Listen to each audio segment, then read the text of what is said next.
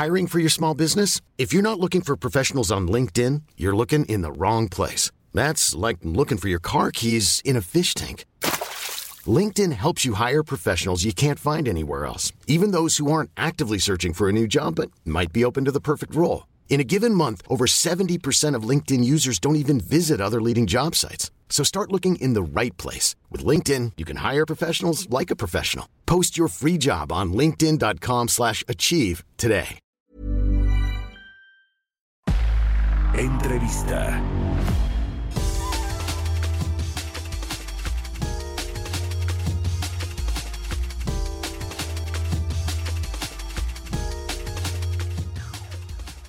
Y bueno, vamos a platicar, le decía con el doctor José Sosaya, el presidente de la Asociación Mexicana de la Industria Automotriz. ¿Cómo estás, José? Muy buenos días. Muy buen día, Mario. Muy bien, muchas gracias. Pues eh, queremos platicar contigo sobre este plan de créditos fiscales para autos eléctricos allá en Estados Unidos, lo que pues eh, está echando a andar Joe Biden. Pero primero, eh, un poco del panorama, cómo está la industria automotriz en México, con los datos recientes que han publicado allí en, en la mía y cómo está el contexto de las materias primas, los semiconductores. Danos una actualización, José, por favor, de cómo está la industria.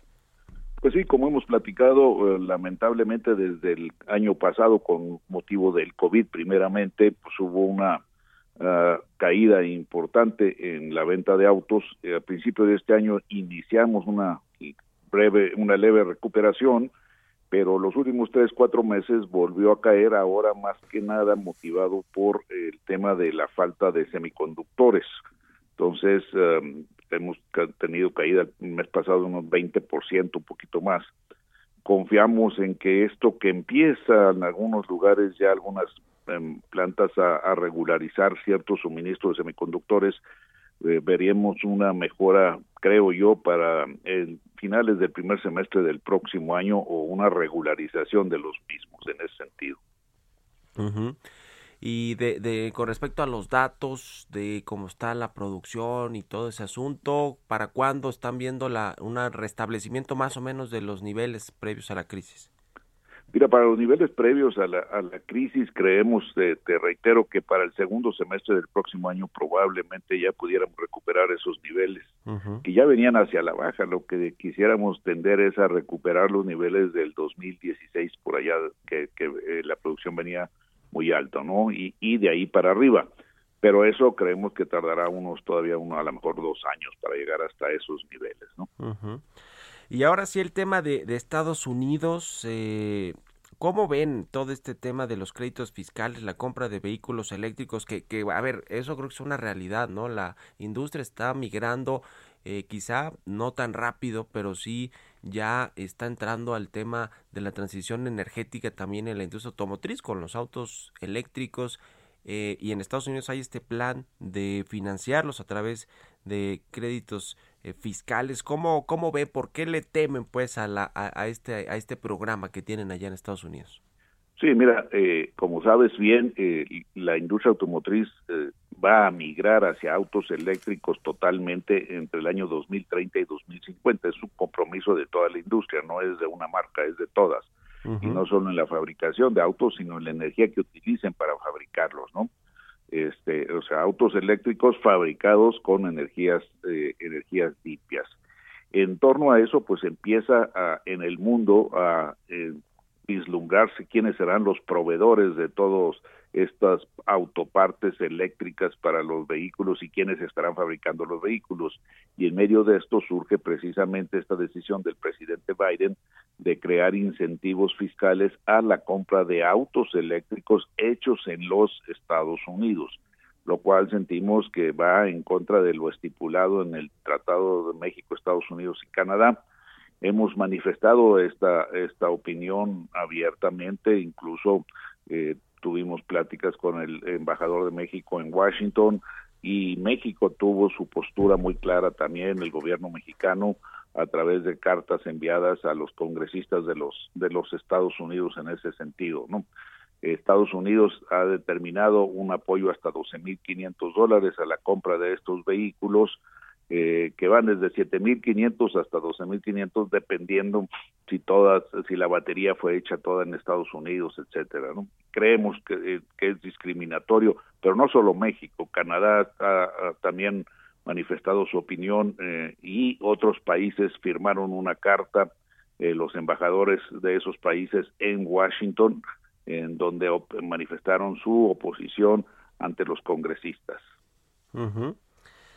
Pues sí, esta iniciativa está incluida en el plan Build Back Better del presidente Joe Biden, que ya decíamos este crédito fiscal para vehículos eléctricos reducirá el costo de un vehículo eléctrico que se fabrica en los Estados Unidos con materiales estadounidenses y mano de obra de los Estados Unidos. Dicen que la reducción sería de 12.500 dólares para una familia de clase media. Esos son más o menos los datos que tienen allá. Por cierto, ¿no infringe algún tema de las reglas de origen que están ahí estipuladas en el TEMEC todo este asunto? Pues precisamente es a lo que nos referimos al ah, decir que va en contra de lo estipulado en el, en el TEMEC. ¿no? Justamente que eh, habría que hacer un análisis mucho más profundo todavía pero sí, sí va en contra de ello y además pues motiva que empresas empiecen a plantearse el construir sus plantas dentro de los Estados Unidos para la fabricación de este tipo de autopartes o de vehículos completos. En México, por cierto, ¿cómo estamos en ese asunto de los autos eléctricos? Todavía es mínima la participación que tienen, ¿verdad? Estos vehículos en el mercado mexicano. Sí, sí, desafortunadamente ha sido muy baja todavía, estamos alrededor de un tres y pico, quizá cuatro por ciento total de la venta, este, pero sabemos que esto es un proceso que lleva sus años, que se requiere del apoyo del gobierno federal para incentivar precisamente la compra de estos vehículos, que se requiere de trabajo conjunto también con las empresas privadas para crear la infraestructura necesaria para que estos vehículos puedan andar circulando.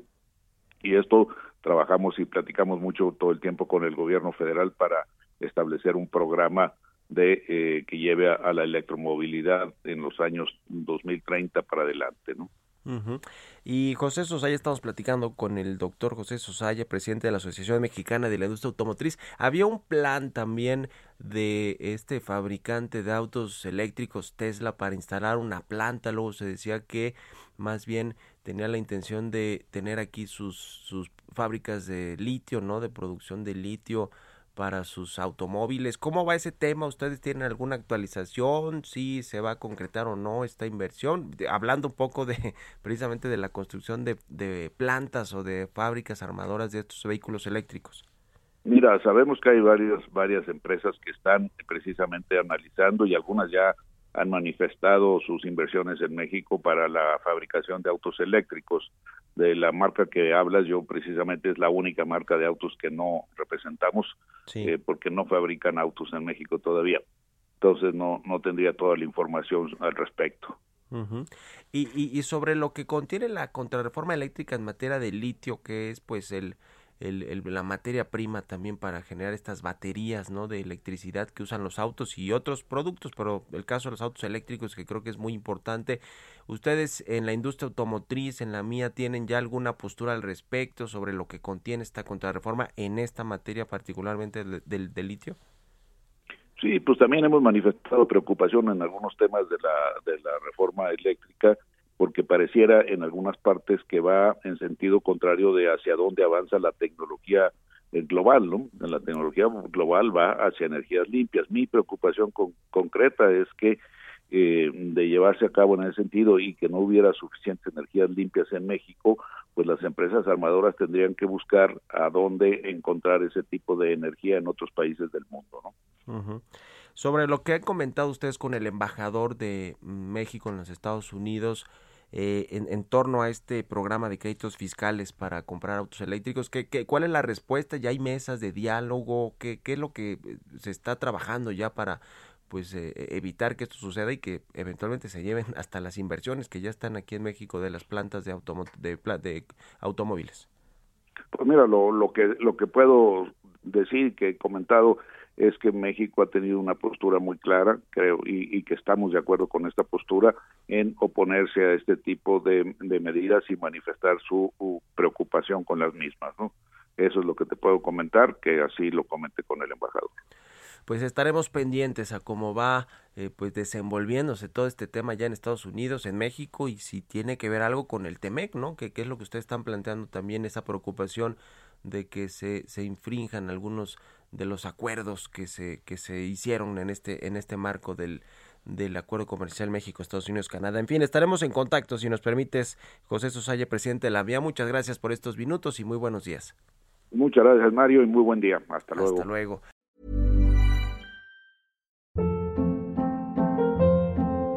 Hold up. What was that? Boring. No flavor. That was as bad as those leftovers you ate all week. Kiki Palmer here, and it's time to say hello to something fresh and guilt-free. Hello Fresh. Jazz up dinner with pecan-crusted chicken or garlic butter shrimp scampi. Now that's music to my mouth. Hello Fresh. Let's get this dinner party started. Discover all the delicious possibilities at hellofresh.com.